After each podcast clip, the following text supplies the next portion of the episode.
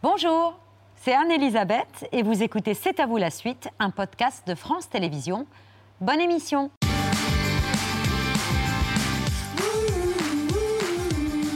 C'est à vous en direct jusqu'à 20h55 avec Marion, Pierre, Mohamed, Patrick et la candidate la mieux placée pour affronter Emmanuel Macron au second tour, Marine Le Pen. A-t-elle pour autant changé depuis 2017 Non, selon Gérald Darmanin qui était hier soir notre invité. Moi, j'ai toujours pensé que Mme Le Pen, que je rencontre depuis que je fais de la politique, est dangereuse.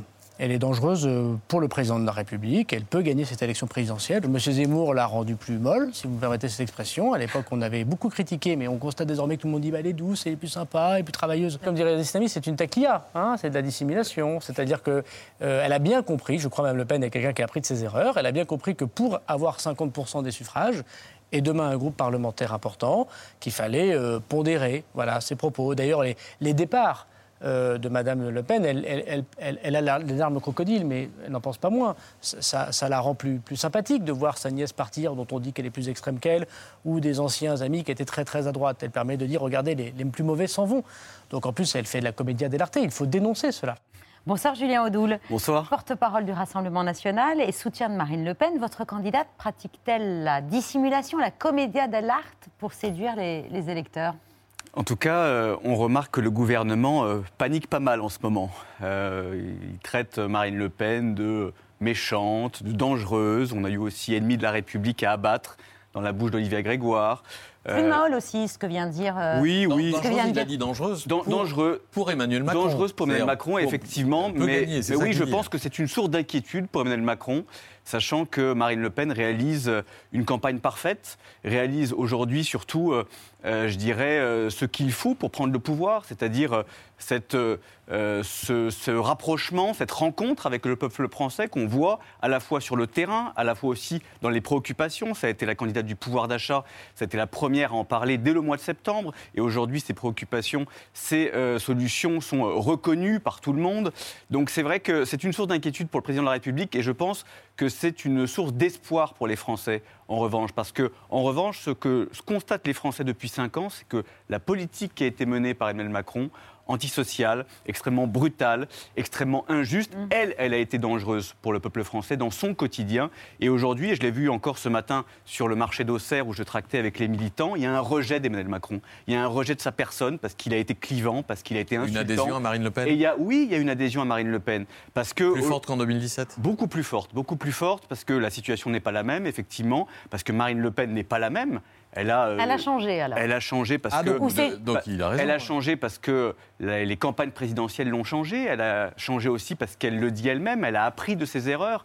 Elle a appris de la campagne de 2017. Elle a beaucoup travaillé. Elle a beaucoup travaillé depuis, Qu'elle de- avait pas depuis fait assez 2017. avant Mais écoutez, Elle n'avait pas assez à travailler en 2017 Écoutez, elle a beaucoup travaillé à l'Assemblée nationale. Euh, moi, je l'ai vu. Elle a beaucoup travaillé sur les dossiers. Elle a beaucoup travaillé aussi sur le projet qui pouvait réunir les Français. Voilà, ça c'était euh, son souci depuis cinq ans. Et il est vrai que le projet aujourd'hui, qui est chiffré, calibré, sérieux, c'est un projet rassemblement national. Un projet de rassemblement, et vous dites une campagne parfaite, c'est un peu euh, prétentieux peut-être, non, de dire campagne parfaite, mais euh, vous avez raison euh, sur une partie des choses. Elle fait une bonne campagne et ses chiffres sont bons, mais elle ne rassemble pas. Vous parlez de rassemblement, elle ne rassemble pas. Les Français ne savent pas qui, avec qui elle pourrait gouverner euh, demain si elle est élue présidente de la République? Quel serait son gouvernement? Quels seraient ses ministres? Qui serait, Où serait sa majorité? Elle l'a déjà dit, elle formerait un gouvernement d'union nationale. Ah oui, Avec, euh, avec des- ceux qui accepteraient de. Bien sûr, mais de vous savez, euh, ils sont nombreux déjà à la soutenir.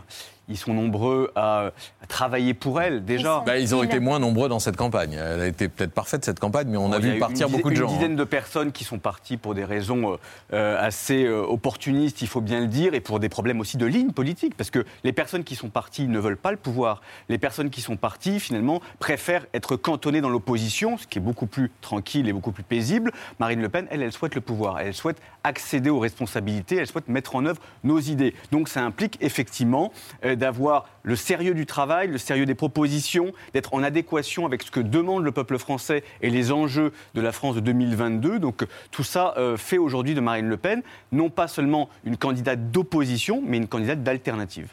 Il n'empêche, seuls 44% des Français estiment qu'elle peut gagner. Ils ont encore des gros doutes sur sa capacité à l'emporter. Est-ce qu'on n'est pas dans la même situation qu'en 2017 avec le fameux plafond de verre euh, infranchissable? Vous savez, moi, le plafond de verre, euh, Mm. on, m'en parle depuis que je suis arrivé euh, au Front National à l'époque, en 2014, et il a sans cesse reculé. Euh, Aujourd'hui, on sait très bien qu'il n'y aura pas de front républicain. Euh, il y aura peut-être un front anti-Macron, ça c'est vrai, parce que moi j'entends beaucoup le tous contre Macron.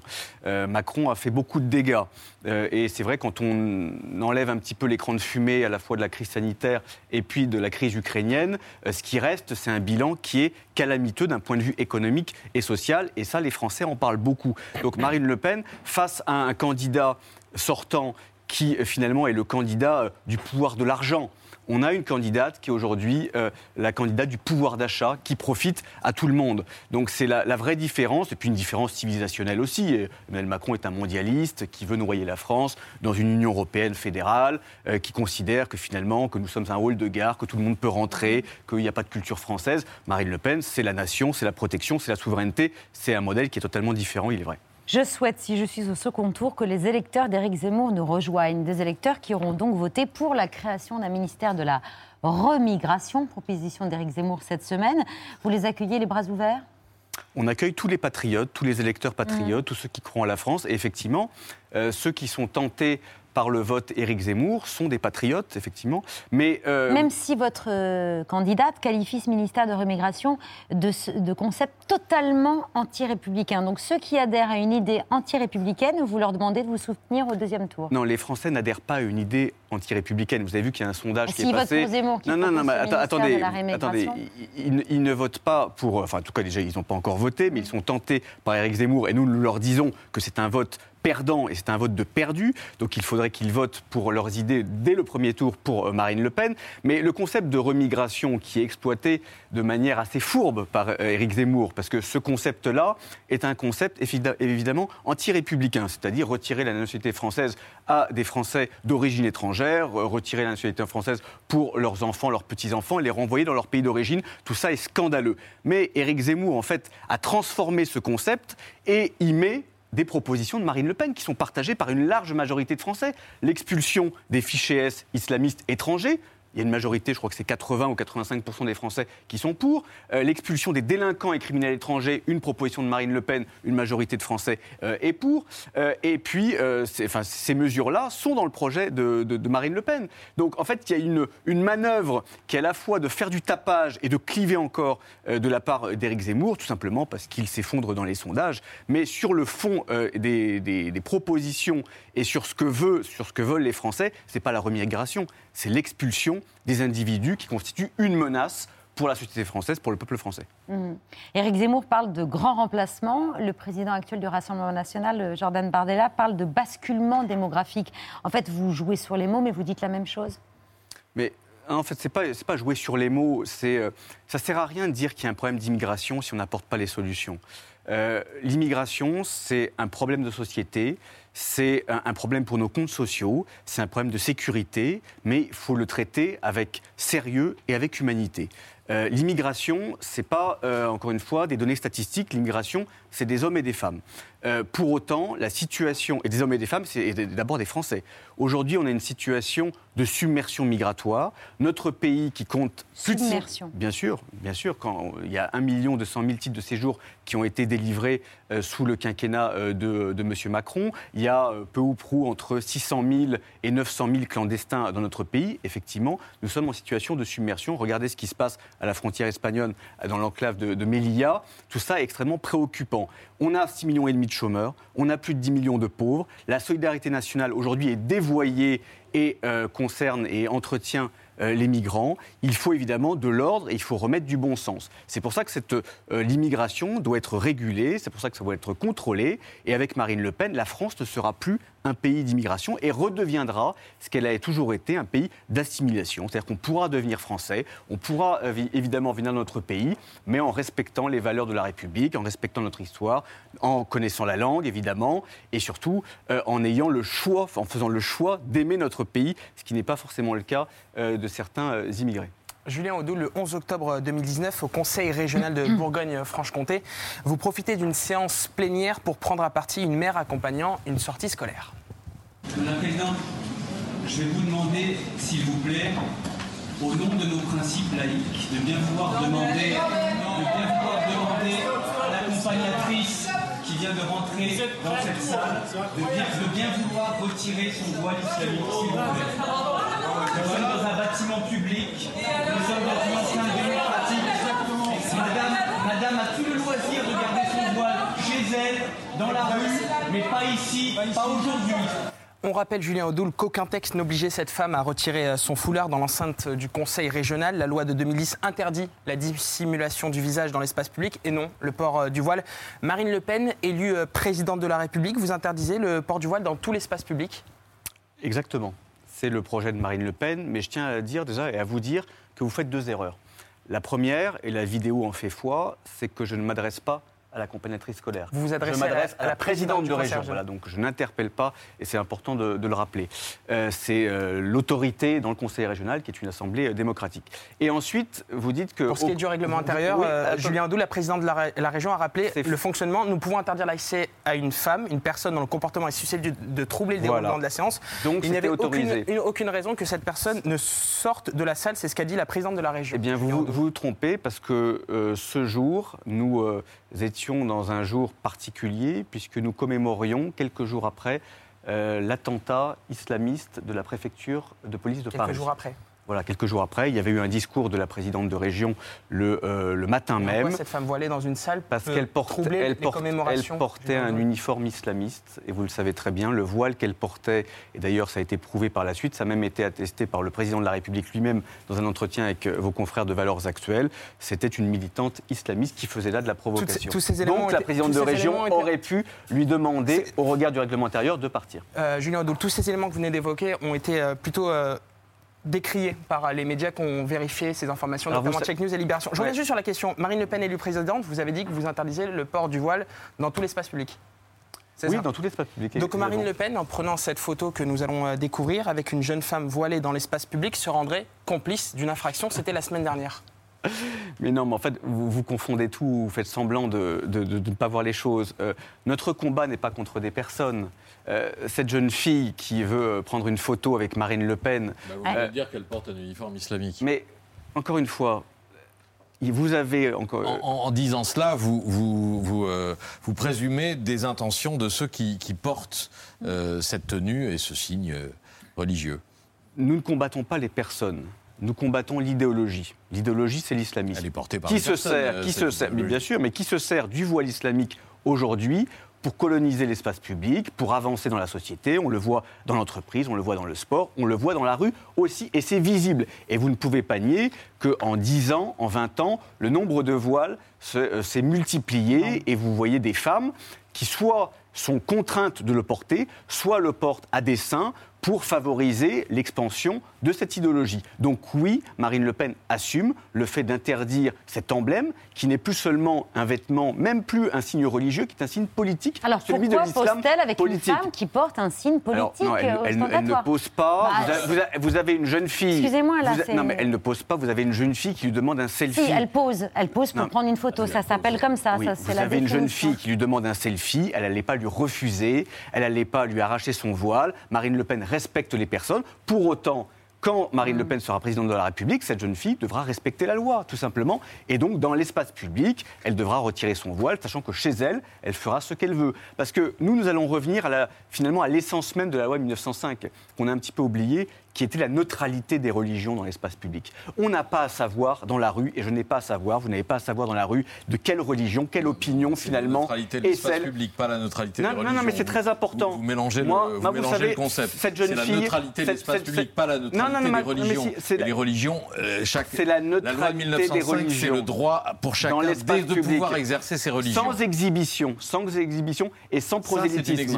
Moi, quand je croise quelqu'un dans la rue, que ce soit un Français ou un étranger, j'ai pas envie de savoir sa, sa religion. J'ai pas envie que son opinion religieuse me saute aux yeux. J'ai envie de regarder cette personne euh, en fonction de ce qu'elle est. J'ai pas envie que son opinion politique C'est pas ou religieuse. du tout l'esprit de la loi de 1905. Mais bien sûr que Pas si. du mais tout. si, c'est bien. c'est- Absolument c'est pas. cet, cet esprit-là. replongez-vous dans et les le- textes. ah, mais vous- on, on le connaît très bien, sauf qu'il a été dévoyé. Il a été dévoyé depuis Sans- des années. Et la laïcité, c'est pas on fait ce qu'on veut, c'est pas McDo la laïcité. La laïcité, c'est respecter Ah non, un non, cadre, c'est pas- respecter des règles et respecter aussi le pays qui est la France, qui a des traditions, qui a une culture et qui a aussi euh, un rapport aux religions qui est particulier. Et ne pas dévoyer les textes de loi, en tout cas celle, la loi de 1905, c'est important aussi. Merci beaucoup Julien Audoul, porte-parole du Rassemblement national et soutien de Marine Le Pen. C'est l'heure du vu, ce qu'il ne fallait pas rater hier à la télévision.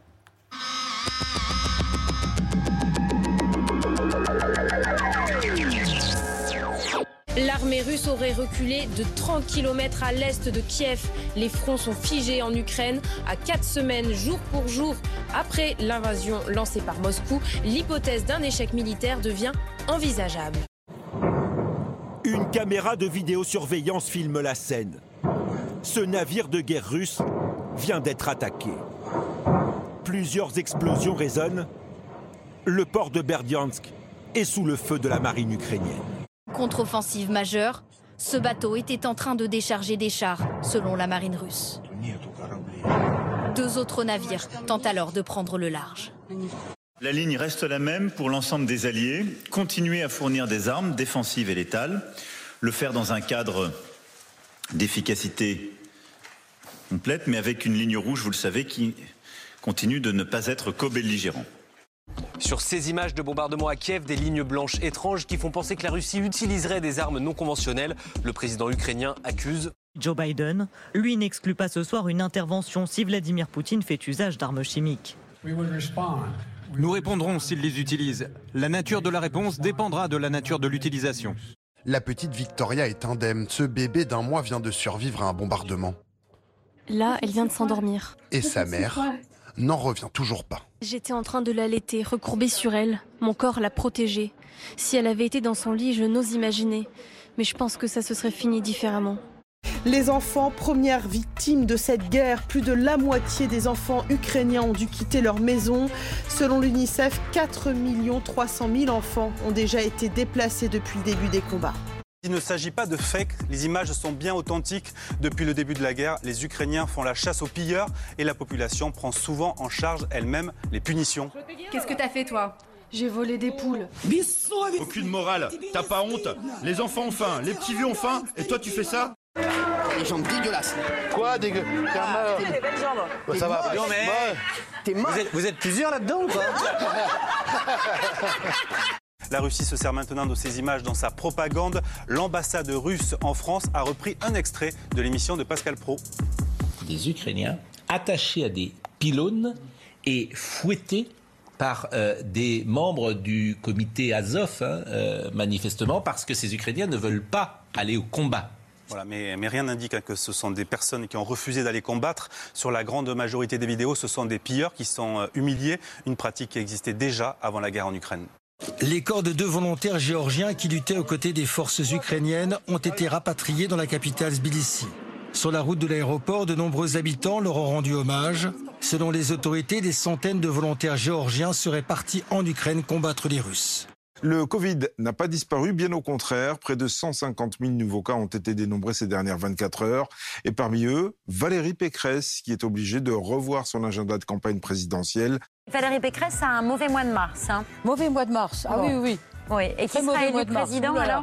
En avril, ça va un peu mieux, mais euh, il y a- c'est assez bizarre ce qui se passe autour du 10, euh, 14, euh, 24 avril. Ça tombe bien, c'est les élections, ouais. Mais alors, y a- y a- je sais pas, il y, a, il y a un parfum de scandale autour. Ah oui? Un parfum de scandale. Je n'ai plus de doute. Je n'en ai pas eu d'ailleurs en réalité tout au long de cette campagne, y compris quand les courbes se croisaient. Parce que je pense qu'on a vraiment deux projets radicalement différents, Emmanuel Macron et moi. Et somme toute, les Français sont sages en nous mettant face à face. Les retraités sont dans la rue partout en France. Ils défilent pour demander une revalorisation de leur pension à la hauteur de l'inflation et un meilleur accès aux soins. Moi, ça me fait 600 euros et j'ai travaillé, à plein... et j'ai travaillé toute ma vie. Je me retrouve avec 600 euros par mois. Si j'avais pas mon mari, je, travaille... je... je crèverais de faim, quoi. La retraite à 65 ans avec Macron ou la retraite à 60 ans avec Mélenchon? Moi, je me rappelle de l'époque de mes grands-parents, on va dire, où il n'y a que le monsieur qui travaillait limite et ça suffisait à faire vivre une famille. Et que maintenant, même avec deux emplois, parce que mon mari travaille, je travaille aussi, et que même avec deux emplois, on n'arrive pas à boucler les fins de mois. Je suis obligée d'aller me rajouter encore des heures de travail pour réussir à vivre décemment. Et donc oui, je suis très en colère. Ce raton laveur pris au piège dans cette benne à ordures va faire preuve d'une grande intelligence pour s'en sortir. En moins d'une minute, il va réussir à utiliser cette planche de bois pour réaliser sa grande évasion. De quoi mériter un rôle de figurant dans le prochain film Mission Impossible. Le chaodaïsme emprunte à presque toutes les religions. Christianisme, islam, mais aussi et surtout bouddhisme, confucianisme, taoïsme et hindouisme. Pour les fidèles, toutes ces religions n'en forment qu'une. Le symbole du Kaodai, c'est un œil ouvert dans un triangle. La couleur des tuniques indique le rang au sein du clergé. Hommes et femmes pris ensemble. La religion compte plusieurs guides spirituels. Parmi eux, Victor Hugo. Vous n'avez rien fait. Tant qu'il y aura au-dessus de vous une partie du peuple qui désespère. Victor Hugo, mais au panthéon du chaodaïsme, on trouve aussi Jésus-Christ, Shakespeare et Lénine. Le chaodaïsme a été créé dans les années 1920 par un Vietnamien, fonctionnaire de l'administration française et franc-maçon. Aujourd'hui, il compterait 5 millions d'adeptes. Voilà pour le vu du jour. C'est l'histoire d'une folle trajectoire, du nord de la France à Las Vegas, de la chanson à la comédie, mille vies en une, et toujours, à bientôt 94 ans, un beau regard franc, les fossettes de sa jeunesse et un optimisme infaillible. Elle aura 94 ans le, 2 juillet et euh, ses yeux magnifiques bleus continuent de pétiller. Elle aime tellement la vie, elle, la remplit, elle, la, elle, est gourmande de la vie, elle la mange, elle la boit, elle la chante, elle la rit, elle la... Euh, elle sourit à la vie, quoi, et la vie lui sourit. J'ai une immense admiration pour Lynn Renault. C'est un rock euh, et c'est une combattante. Je ne me laisse pas faire et je ne veux pas qu'on touche au mien. Je peux être une lionne.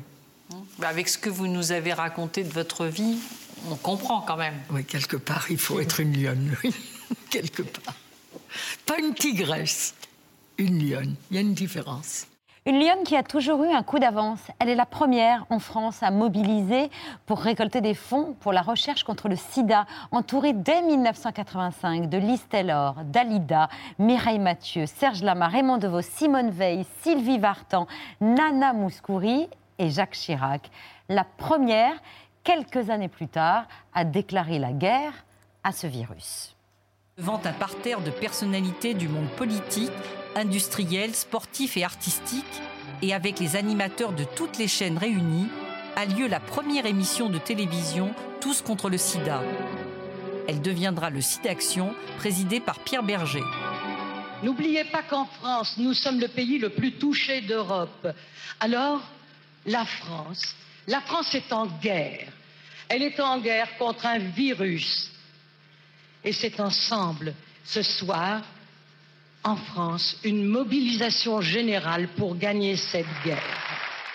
Bonsoir Mireille Dumas. Bonsoir. Les mille et une vies de Lynn Renault, c'est le titre de ce formidable documentaire qui sera diffusé ce soir sur France 5, alors que la grande soirée du d'action, elle, elle aura lieu demain sur France 2 avec comme ambassadeur Jean-Paul Gaultier. Merci à tous les deux Merci. de votre présence ce soir.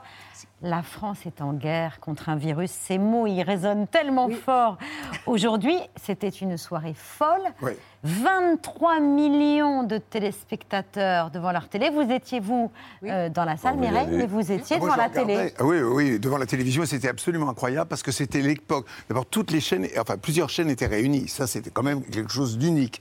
Et en plus de ça, c'était le moment où le mot était encore tabou. On ne Le mot disait pas sida. le sida, on disait la maladie. Comme ça, avec plein d'attention et de sous-entendus. Et c'était formidable. Parce que vraiment, ça a montré des, des gens différents, comme Lynn Renault. Il y avait aussi Madeleine Robinson qui parlait de sa fille qui était morte aussi. Enfin, Donc une femme très- pouvait aussi Ouais, contracter le exactement, virus. c'est ça, alors que C'était pas la maladie des homosexuels. Exactement, exactement. Euh, vous êtes ambassadeur du SIDAction depuis juin 2020, mais vous êtes engagé depuis très longtemps dans la lutte contre le sida avec un slogan pour promouvoir l'usage des préservatifs de toutes les matières. C'est le lurex que je préfère. C'est le latex. Le latex Il fallait Le caoutchouc, voyons, voyons, voyons.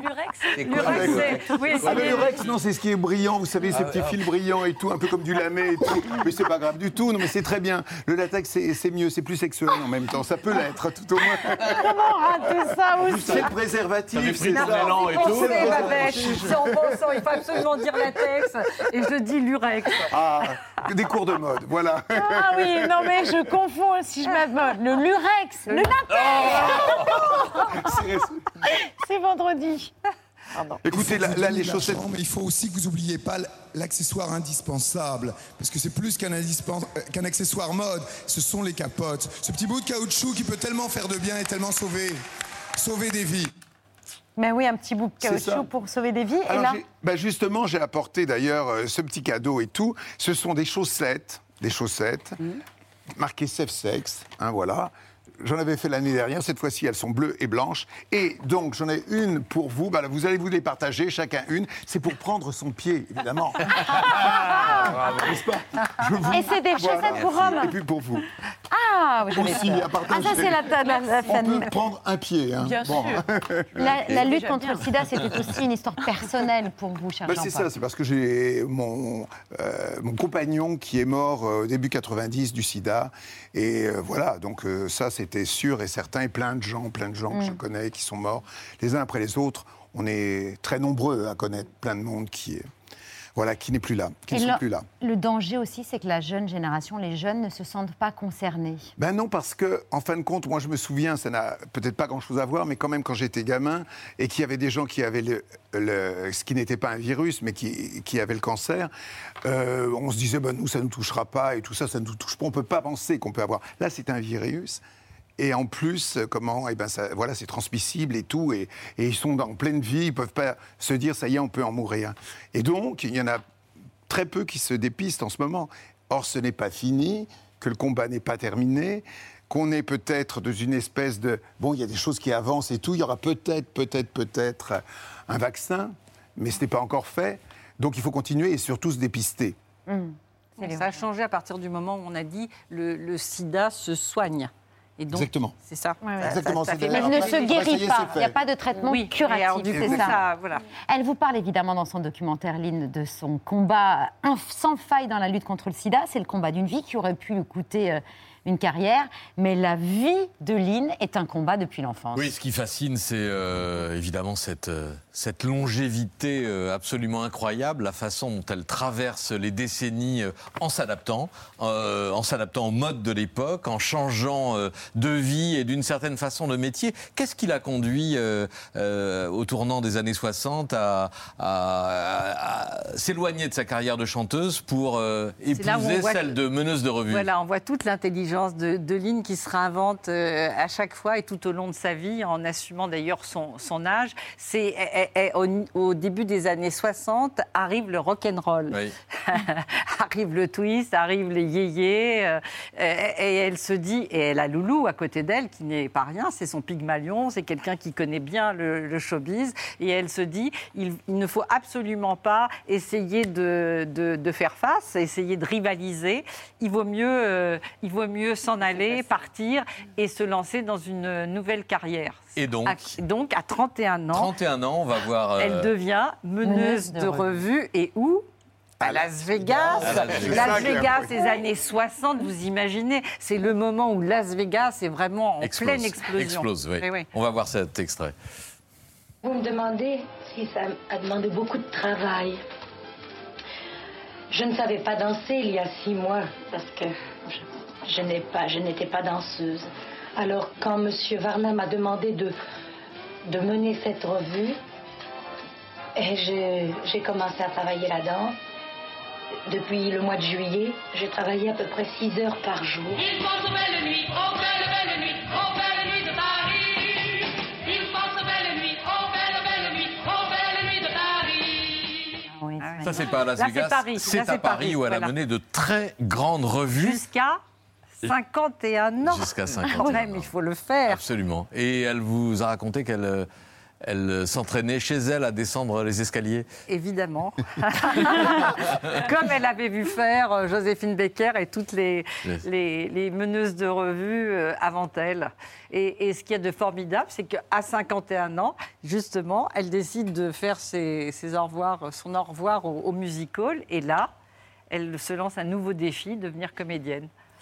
Et votre documentaire remonte évidemment encore plus avant, et notamment l'arrivée à Paris, sa rencontre coup de foudre avec son idole Loulou Gasté, leur coup de foudre alors qu'ils ont 20 ans euh, d'écart en âge, et vous avez retrouvé une archive à la télé où la jeune Line est déjà 200 fois, j'allais dire 200, pourquoi pas, 200 fois plus délurée et sûre d'elle que son mentor de mari. Voici mon mari, Loulou Gasté. Allez, Loulou. Voilà.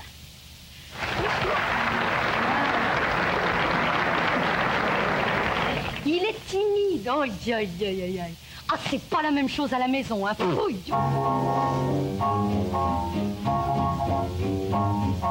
Mon mari est merveilleux. Un homme comme ça, y en a pas deux. Du matin au soir, il est très aimant. Il dit toujours des mots charmants. C'est une merveille cette archive. On Magnifique, on a jamais ja- vue. oui, oui, jamais oui, vue. oui, oui, je suis allée rechercher quand même euh, justement faire découvrir aux téléspectateurs des archives qu'on qu'on n'a jamais vues. Et là, c'est une, d'ailleurs, ce sont des chansons souvent qui sont écrites par euh, par Loulou. Par Loulou, oui, bien sûr. Elle a 16 ans euh, quand 16 elle ans le et demi, rencontre. ouais. Euh, ils ont 20 ans donc euh, d'écart. Et elle aura 22 ans quand elle l'épouse, mais elle vous explique que la différence d'âge, ça ne lui est même pas rentré euh, dans la tête. Oui, même si c'est injuste. Parce que c'est souvent dans, dans ce sens-là. Bien Mais sûr. Elle arrive à Paris. Ce qui est formidable, c'est qu'elle a une idée petite, c'est devenir artiste et elle va au bout de son rêve. C'est qu'elle veut devenir artiste, elle veut rencontrer, elle vient à Paris pour rencontrer son idole, qui est aussi l'idole de sa mère, Loulou Gasté. Elle pense rencontrer effectivement un vieux monsieur, etc. Il a 36 ans, il est beau, riche, célèbre. Elle a 16 ans et demi, elle vient, elle en parle très bien du Ouais. Nord. Oui, Elle- elle- absolument. elle n'a pas d'argent, elle est fille d'ouvrier, etc. Et elle tombe en admiration, elle est fascinée par cet homme qui tombe amoureux d'elle. En plus, Ah bah elle a oui. une telle vitalité. Mais c'est- c'est Voilà, vraiment- une histoire d'amour Ouais, extraordinaire qui aurait pu complètement foirer. Ouais. Mais franchement, euh, des histoires qui, comme ça qui durent avec son, ah, finalement avec son idole toute une vie, je ne suis pas sûre qu'il y en ait une autre d'ailleurs qui existe. Et c'est quand même aussi une belle illustration de sa liberté Oui, en permanence. Oui, hein, Ah. Jean-Paul. Voilà. Non, étonnant. Libre et engagé. Ouais. Tout à fait. Et jusqu'au bout. Jusqu'au bout. Encore toujours. maintenant. Ouais. Tout à fait. Encore maintenant, Encore maintenant. elle vous étonne par sa Ah liberté. oui, à chaque fois, et elle est toujours là, et, et- et voilà. Bon, là, elle n'a pas pu être là pour la pour euh, l'émission, oui, l'enregistrement de l'émission, mais mais mais elle voulait parce qu'il est arrivé quelque chose, c'était impossible qu'elle puisse venir. Mais voilà, et elle demande comment c'est, comment ça s'est passé, et elle va revenir, et elle revient, et à chaque fois, à Elle chaque nous fois, regarde, elle nous regarde. Oui, elle est en train de nous regarder, on l'embrasse d'ailleurs. Mais euh, elle est là, puis après elle fait ses commentaires. Voilà. C'est-à-dire, elle va nous dire. Ah ben voilà, ah ben dire, oh, ah ben tiens, il y a tel- ça nous me le dit très adroitement et très gentiment. Mais enfin, c'est bien aussi de parler de ça et tout, etc. Voilà. Alors il y a Loulou, l'homme de sa vie, mais il y a aussi Nate Jacobson, 18 ans, de folle passion en pointillé. J'étais très seule et Loulou le savait. Et il me disait quand on prend quelqu'un qui a 20 ans de moins, on doit s'attendre à ça. Et lui et moi, on savait que ça passerait. Ça a été long. 18 ans, même si c'est une passion en pointillé avec Ned Jacobson. C'est long. Oui. C'est merveilleux de vivre une passion physique, mais c'est destructeur aussi. On sent encore aujourd'hui l'intensité qu'elle met Ouais, à ouais. évoquer cette passion destructrice. Oui, bien sûr. Et qui dure comme ça en pointillé, mais qui n'aura pas raison. Et c'est là où c'est extraordinaire. Elle parle de l'amour avec beaucoup de, de, De liberté. franchement. Euh, et, et elle raconte à quel point euh, cette passion ne peut pas en même temps avoir raison de son couple avec Loulou qu'elle a accompagné jusqu'au bout. Loulou, c'est tout, mais elle sait qu'elle restera avec Loulou. Voilà, voilà. lui-même Qui lui-même, a- elle le dit d'ailleurs dans, euh, dans le documentaire, qui lui-même aussi a sa vie aussi, euh, voilà, de, de temps en temps. C'est d'une grande. Oui, non, mais c'est Un couple du- moderne. C'est un Voilà, couple très voilà. moderne, non mais très très moderne, qui euh, qui assume et qui elle, elle parle très très bien de ce qui est d'ailleurs ce que peut être aussi un couple euh, fusionnel et un couple de travail. Une alliance. Une alliance, une alliance qui est là depuis le début jusqu'à la fin avec euh, avec Loulou. Avec un regret qu'elle exprime. Oui. Un- très émouvant. Le Moi, fait, moi qui m'a bouleversée. Oui. Oui, qui est très bouleversant. Le fait de ne pas avoir eu d'enfant. Exactement. C'est comme ça qu'elle s'est euh, euh, inventée, mais en même temps qu'on lui a bien rendu de l'autre côté. Donc, euh, c'est des filles, euh, des filles de cœur. Muriel Robin, Muriel Robin, Claude Claude Chirac. Chirac, voilà, et, et aussi euh, beaucoup d'amis qui participent au, au SIDAction et à ses engagements. Et voilà, elle a, elle a remplacé ce manque par des amitiés très, très, très, très fortes. Mais de toute façon, on le sait tous, que ce sont les familles de cœur souvent qui sont plus fortes parfois. Les enfants qu'on s'est choisis en quelque bien sorte. sûr, bien sûr. Les dire. mille et une vies de Lynn Renault. Euh, ce soir, je, je pensais à mes enfants, s'ils m'écoutaient, ils se disent, dis donc, elle ne nous a pas choisis, elle ne veut plus de nous. Si, si, euh, je veux bien de mes enfants. Ah aussi. non, on avait Les mille et une vies. De toute façon, regarde pas, je ne sais même pas pourquoi. Je me... bon. Les mille et une vies de Lynn Renault, Donc, c'est et- et parlons pas de latex en rentrant. Les mille et une villes. C'est un documentaire génial, comme vous savez Ah ouais. si bien les, Ah, les signer, Mireille. C'est ce Bah, soir bonsoir. sur France 3 à 21h10, juste avant la grande soirée du SIDAction. Justement, on accueille un jeune artiste que j'adore, dont je suis absolument fan. Il danse aussi bien qu'il chante et il est engagé, lui aussi, fidèle soutien depuis des années au SIDAction. Et l'occasion pour lui, demain soir sur France 2, de chanter du, SIDA, euh, du Céline Dion. Du Céline Dion en plus, ouais. ouais. When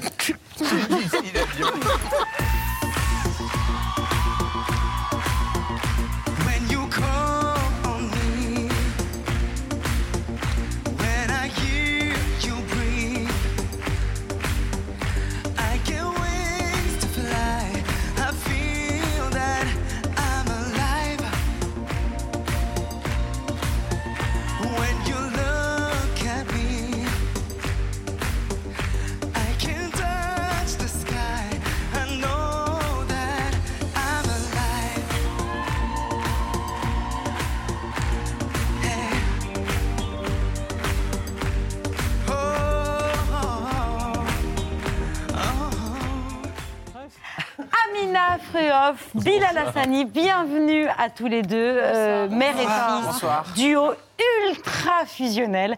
Voilà, un rôle que vous évoquez dans votre livre, Amina. Et un mot valise pour mieux définir euh, un peu votre rôle, mot inventé par Bilal, momager. C'est ça, contraction de mom et de manager. Exactement. Et j'y ajouterai le mot lionne de Lynn Renault, parce que c'est un peu ce que vous êtes aussi pour Bilal, une lionne pour le défendre, pour l'aider à assumer, à accepter sa différence. Euh, Lynn, qui est un modèle pour vous, euh, Bilal. Ah totalement, oui. Bah, on, on a commencé à, à travailler avec Lynn euh, bah, pour le SIDAction en 2019, au tout début de ma carrière.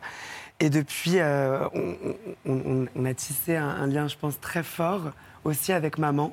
C'est un grand soutien pour nous et voilà, c'est- c'est c'est- c'est ma deuxième maman.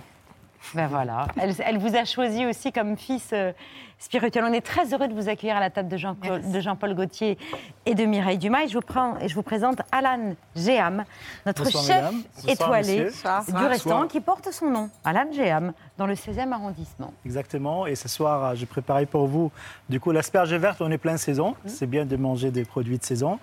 Associé avec de pastrami, c'est le cœur de bœuf qu'on le fait affiner et sécher aux herbes et épices. À côté, il y a le fromage blanc euh, libanais qui s'appelle euh, labné. Il y a une pointe de za'atar, c'est le thym libanais, histoire de faire voyager l'asperge d'ici, du coup à Beyrouth, mon pays natal. Le- voilà. J'ai envie de vous faire voyager avec ce plat-là que je sers dans mon restaurant. Par contre, je vous invite à commencer par cette pite veloutée, histoire Ah, d'anti-gaspillage. Il était trop vite, là. Très gourmand. Du coup, avec tous les restes d'asperges, j'ai préparé une veloutée. Pareil, j'ai mis du croûton dedans et des brunoises d'asperges. Pareil, un peu de citron, un peu d'huile d'olive. Voilà, on va super. manger la petite verrine. Ensuite, on va plonger dans ces, dans ces plats qui est très gourmand. Bonne dégustation. Merci beaucoup, Alan. Avec grand plaisir. Et bravo pour cette interprétation de notre chanson préférée désormais de Céline La mienne aussi. I'm alive. I'm alive. Voilà. Hey. J'adore.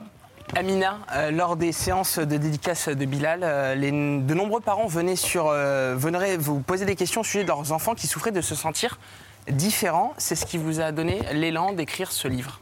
Absolument, c'est à force d'avoir, euh, de voir des mamans, des papas, euh, de, toute classe sociale venir me dire mais qu'est-ce que vous pourriez nous conseiller? Comment pourrions-nous faire pour aider nos enfants à s'accepter et pour aider nos enfants à supporter euh, le rejet de la société? Et donc trois ans après, ben, j'ai mis trois ans parce qu'on a commencé les dédicaces, les tournées dédicaces en 2019. Et au bout de trois ans, ben, ce livre est devenu une évidence. Parce qu'au début, je ne me sentais pas du tout légitime pour conseiller, euh, conseiller les parents. Et après, je me suis dit, je vais juste raconter mon histoire. Et peut-être que dans mon histoire et mon parcours, les parents vont être inspirés et vont créer peut-être leur méthode d'éducation. Et d'ailleurs, votre méthode d'éducation, vous l'expliquez dans le livre à travers la première leçon de, l'ouvrage. Euh, c'est que, que pour son enfant apprenne à être libre, il faut avant tout que son parent soit libre aussi. Absolument. Une vraie femme libre. Absolument, parce qu'il faut donner l'exemple, parce que les paroles sont, sont bien, bien évidemment, il faut parler, mais il faut donner l'exemple. Et si, euh, si un parent reste déjà enfermé lui-même euh, dans, un carcan, ou bien s'il reste euh, euh, tout simplement angoissé parce que la société pense de lui, il ne pourra pas expliquer à l'enfant qu'il doit se libérer de, de ces chaînes et qu'il doit juste respirer et, aller euh, vivre sa vie et être heureux. Et on reste sur le thème de, la liberté. Euh, Vous, Amina, vous êtes une femme euh, indépendante et habitée depuis toujours par un grand désir de liberté qu'on vient d'évoquer. À 22 ans, vous avez quitté le Maroc pour rejoindre euh, la France et vous aviez ce sentiment de, liberté, vous aviez envie de, vous libérer d'un poids en rejoignant la France. Oui, parce que je ne me voyais pas être libre de vivre ma vie comme je l'entendais au Maroc, un pays quand même qui est très euh, euh, impacté par le régime patriarcal, par la religion. Euh, et aussi, je, pensais à mes, futurs enfants parce que je les ai aimés avant même de les avoir et je me disais, mais comment je pourrais éduquer et élever mes enfants dans un pays où moi-même je ne pourrais pas être libre de m'exprimer et de faire ce que j'ai envie de faire. Et du coup, bah, je suis venue en France parce que c'est ce- ce- ce- ces termes de liberté, égalité, fraternité qui m'a attirée vers la France. Parlez-nous du confessionnal du dimanche, Bilal. J'adore. Le- Avant la télé-réalité, ça existait chez vous, ça. Exactement. Mais non, alors le, le dimanche, c'était une journée très particulière euh, à la maison. On commençait la journée avec une dictée. Si on avait euh, tout bon sur la dictée, on pouvait manger des fraises au sucre et aller jouer dans le jardin avec mon grand frère. Donc elle nous fait manger des fruits, nous dépenser et euh, travailler notre orthographe. Et nous, on a l'impression que c'est hyper ludique et on se dit genre, oh mon Dieu, c'est la dictée du dimanche, on est content. Après, il y a, il y a- il y a ce, bah, ce- ce concept qui s'appelle euh, donc la table des savoirs. C'est comme Oui, ça c'est qu'on ça. l'appelait. Oui. Où, où on pouvait te poser des questions euh, bah, Sur tous les sujets. Tout et n'importe quoi, et maman allait nous répondre. Donc ça commençait avec des petites choses en mode bah, pourquoi le ciel est bleu, etc. Et puis après, ça s'est Et petit à petit, je disais bon, maman, pourquoi les garçons euh, dans la cour de récré, ils, ils aiment pas euh, que je danse sur les chansons de Britney Spears ou des choses comme ça. Et, et, euh, et le confessionnal du dimanche, je te laisse euh, l'expliquer. Bah, C'était à peu près la. C'est vraiment notre. la- Enfin, la, la table des savoirs, c'était notre euh, outil. Donc, euh, sur cette table, on mettait plein de revues. Il y avait euh, la revue le, le 21 à l'époque, que je trouvais vraiment très bien, parce que c'est la première revue, à ma connaissance, où il n'y avait pas de publicité. Donc, on avait des journalistes qui, qui traitaient de sujets euh, vraiment superbes. Il y avait le, le zizi sexuel de Titeuf. Le guide du zizi sexuel Le de guide du zizi sexuel de Titeuf. Il y avait le, le prophète de Khalil Gibran, parce que je trouvais aussi qu'il y avait des très belles citations. Il y avait Automoto, parce que mon, mon compagnon de l'époque l'époque euh, aimait beaucoup ça. Il y avait des livres de mode. Enfin, chacun. un peu dans tous les sens. quoi. Et donc, c'était disposé. Génial. Trop cool. Et on se réunissait autour de ces tables et puis on parlait. Et quand j'étais en difficulté, ben, on prenait une revue ou on ouvrait un, un livre ou bien on allait sur Internet pour leur dire que ben, j'étais peut-être l'adulte, mais que je ne savais pas tout. Oui, ça, c'était Et qu'on avait le droit de, ne pas savoir. Voilà, certains parents venaient souvent demander ça à ma maman pendant les séances de dédicace et, et disaient voilà, je suis pas informé sur euh, l'idée de, de- de- de- voilà, la sexualité, l'identité de genre. En plus, ça évolue très vite ces temps-ci avec les questions de non-binarité, de, Oui. personnes agenrées, etc. Maman, ce qu'elle a toujours fait, c'était elle a toujours été très humaine avec nous et, Oui. et voilà, il y avait ce truc où des fois, elle disait bah, je sais pas, donc cherchons ensemble, apprenons ensemble. Et, euh, et elle n'a jamais eu honte de, de- de- de ne pas Non. savoir et aussi des fois de nous laisser lui apprendre euh, certaines petites nouveautés.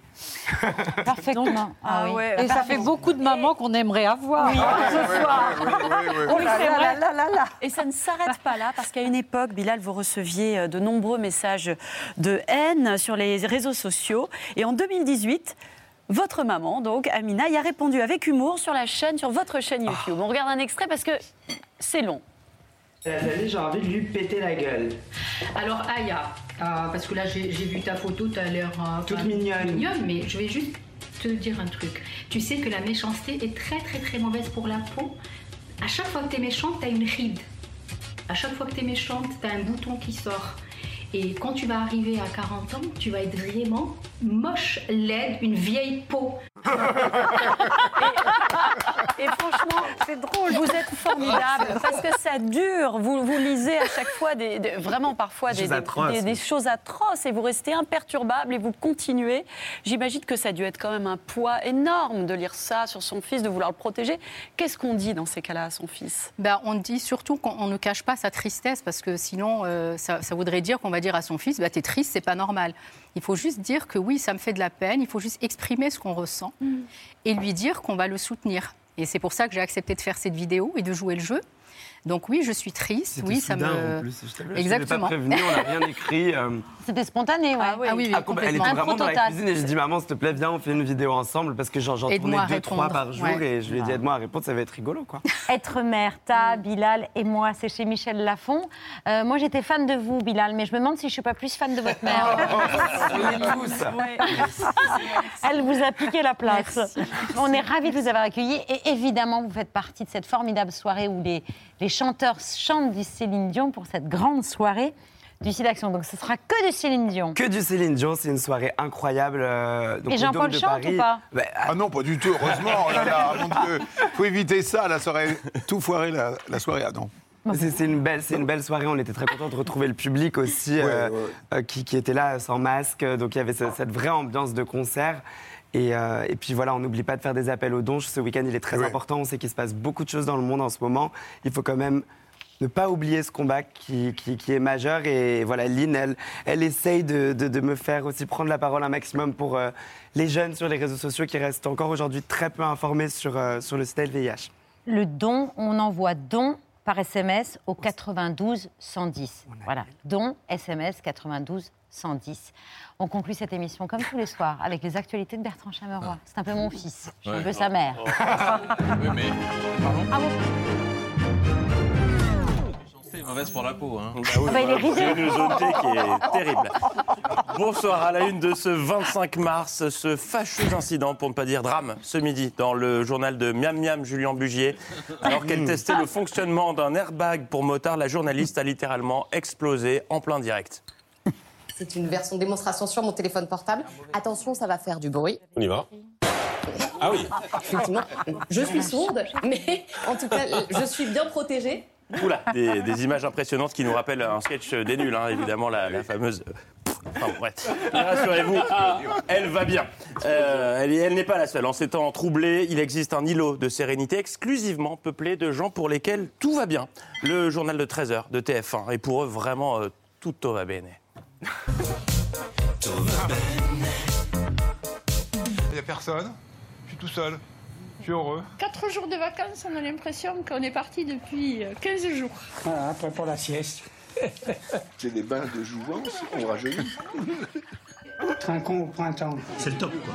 Ce qui fait la réussite aussi, c'est la sauce qui est excellente en fait. Profita.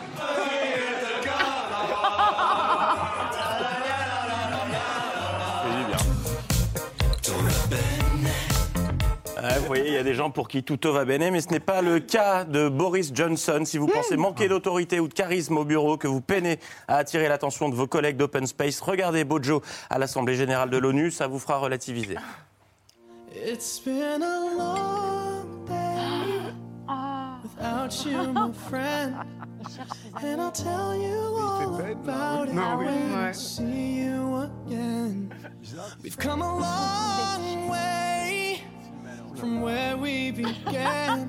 Oh, C'est I'll triste, tell non you all about it when I see you again. Il me rappelle, moi, lors de mes premières booms. Chaton de l'OTAN, sommet de l'OTAN. International toujours avec euh, la sortie aujourd'hui d'un nouveau film de la catégorie plaisir coupable de ma DVD Tech, les clips de propagande nord-coréen. À l'occasion du tir d'un nouveau type de missile balistique intercontinental, le régime de Kim Jong-un a produit un nouveau clip et visiblement son réalisateur était en pleine descente de kétamine. Regardez-moi ce chantier, un montage à vous rendre épileptique. On n'a touché à rien, ni au montage, ni à la musique.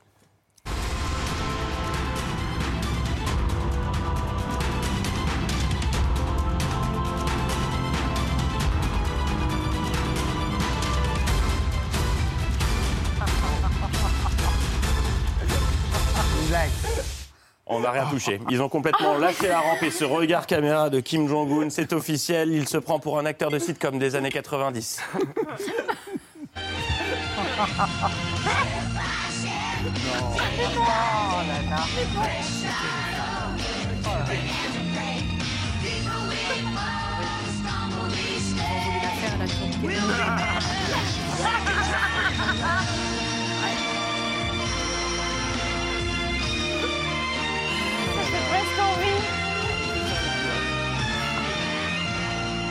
Oui, oui, ils auraient presque l'air sympas. Et dans l'épisode du jour, d'après ce que j'ai compris, Kim Jong-un et ses amis se préparent au passage à l'heure d'été, un marronnier qui touche tout le monde, y compris la Corée du Nord. J'ai toujours pas compris, on avance ou on recule? On avance, les gars sont briefés, on passe à l'heure d'été! D'été! D'été! Attention, 3, 2, 1. Mais il se passe rien. Et pour vous Bah non, mais regardez, il fait, il fait pas nuit, je comprends pas les aiguilles. C'est quoi ce merdier? Bah attendez, j'appelle le SAV, ils vont m'entendre. Mais d'été, de mai. Oui, monsieur Wood, non, appuyez sur le bouton de votre cadran, celui du bas. Non, non, du bas merde Donc que ce soit clair, dans la nuit de samedi à dimanche, on perd une heure de sommeil, mais on gagne une heure de soleil, maman. À part ça, vous êtes nombreux à m'avoir écrit pour savoir quel était ce petit bruit de fond qu'on entend régulièrement lors de la diffusion du jingle I'm Alive de Valérie Pécresse. Après des investigations poussées, je suis en mesure de l'affirmer, il s'agit de Babette. Oui, qui aime beaucoup ce jingle et qui, à chaque fois qu'il est diffusé, se croit sur la scène du César Palace à Vegas.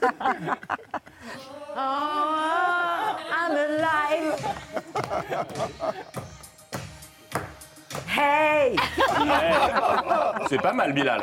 Elle le fait pas mal.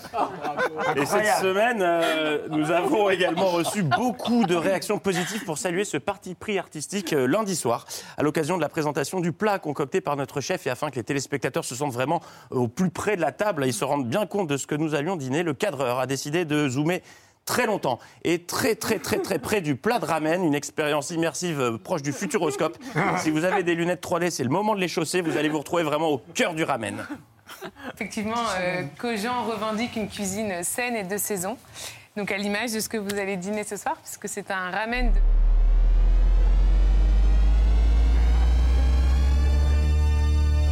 Au près S'il avait pu aller jusqu'à l'intérieur de la crevette, il l'aurait fait. D'ailleurs, fort de ce succès, dès la semaine prochaine, Révolution, le plat vous sera présenté depuis l'intérieur du bol grâce à une GoPro. Vous aurez vraiment l'impression d'être le plat que les invités dégustent. Et puis, c'était l'événement du jour.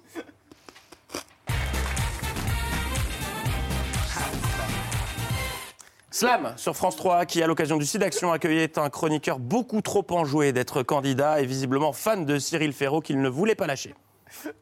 Voici Mohamed Wafsi. Salut Mohamed Salut Cyril Entrée de star Yeah C'est ta première aussi, vas-y, mais va directement derrière ton pupitre. Ouais, voilà. C'est aussi ta première. t'es- t'es gentil, mais fais pas chier. Va derrière ton. ton pupitre. Euh, mais très vite, la joie est retombée pour Mohamed, euh, et ce dès l'explication des règles du jeu slam. Observez bien sa tête. On est entre le visionnage d'un film en mandarin non sous-titré et une gastro qu'on essaierait de dissimuler en public. Petit résumé des règles. Je vous rappelle, je vous pose des questions. Les réponses sont des lettres. Vous me répondez toujours une lettre, hein, pas un mot. Quand vous avez trouvé la bonne lettre, elle va dans la grille. Et c'est comme ça que vous. Et malgré des règles euh, un peu complexes, Mohamed a tout donné, des réponses vraiment au tac au tac, du tac au tac. Est-ce que ça slame, les gars? C'est le rouge. Manu. Wow Manu a pris le slam. La dame de chez?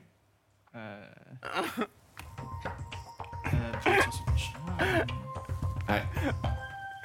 Un peu de, un peu de verre dans l'assiette. Un peu de verre dans La l'assiette. Carole. Théologie. Non. Non, non, c'est vous dites, euh, c'est non. Et quand il ne connaissait pas les réponses, euh, manque de bol, Mohamed manquait de rapidité. Ré- Résultat, il a choisi de ne s'exprimer qu'en onomatopée. Le G de. Le courage. Ah là là. N qui est dans Aïe, aïe, voisinage. aïe. Consonne des selles de ses fleurs. quoi. Aïe, aïe, aïe. Entre le. Aïe, aïe, aïe, tout ceci semblait euh, bien mal en manché. Pourtant, la vie est pleine de surprises, car même si à la rédac, personne ne misait un copec sur lui, quelques minutes plus tard. 21 pour Karine, 57 pour Mohamed qui est en finale pour le sélection. C'est cadeau Bravo Mohamed Finale dans un instant Il ne croit pas Même lui-même. lui était surpris d'aller en finale. Ce bonheur sur la tête, il aurait gagné les trois télé aux millionnaires, c'était pareil. Et euh, bonne nouvelle pour le Sidaction, car C'est l'Oslo Oui, petit culture. Voilà, on peut acheter 2000 euros pour le site d'action. De toute façon, on offrait les 2000 euros, quoi qu'il arrive, à cette belle association. Bravo Mohamed. Il les aurait offerts quand même, quand même. Mais bravo Mohamed. Un exemple pour des générations, vous voyez les jeunes, même quand ça part très mal, on peut finir par y arriver.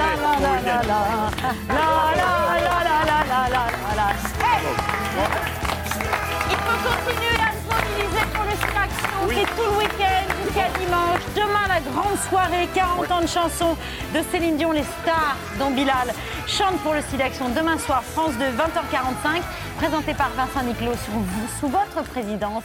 Cher Jean-Paul, merci d'avoir accepté notre invitation. Et pour donner, c'est don par SMS au 92 110. On peut également le faire sur sidaction.org ou en, envoi, ou, ou en envoyant le don, j'ai déjà dit, par SMS au 92 110. Hier soir, on a diffusé un écran de publicité sur France 5. C'est exceptionnel et le, le fruit de cet écran publicitaire était reversé également au Téléthon. Merci beaucoup, euh, chère Mireille. Euh, c'est tout de suite là, 21h10 sur euh, On y France court, alors 3. On va voir On y court. Et on va voir Lynn, les mille et une vies de Lynn Renault qu'on embrasse très fort. Euh, et merci beaucoup, Amina, d'être venue Merci sur ce plateau. C'est à vous. Vous. J'offre ça de votre part à, à Mireille. Euh, Amina et Bilal Hassani, merci beaucoup à tous les quatre d'avoir accepté notre invitation. Demain, c'est l'hebdo Alibadou. Sur France 5, Diabolomante, Diane Ah. Curis, soirée cinéma. Voilà. Non, mais il y a quand même le doc de Mireille sur France 3. Donc on peut faire les deux, il y a le replay, il y a le replay.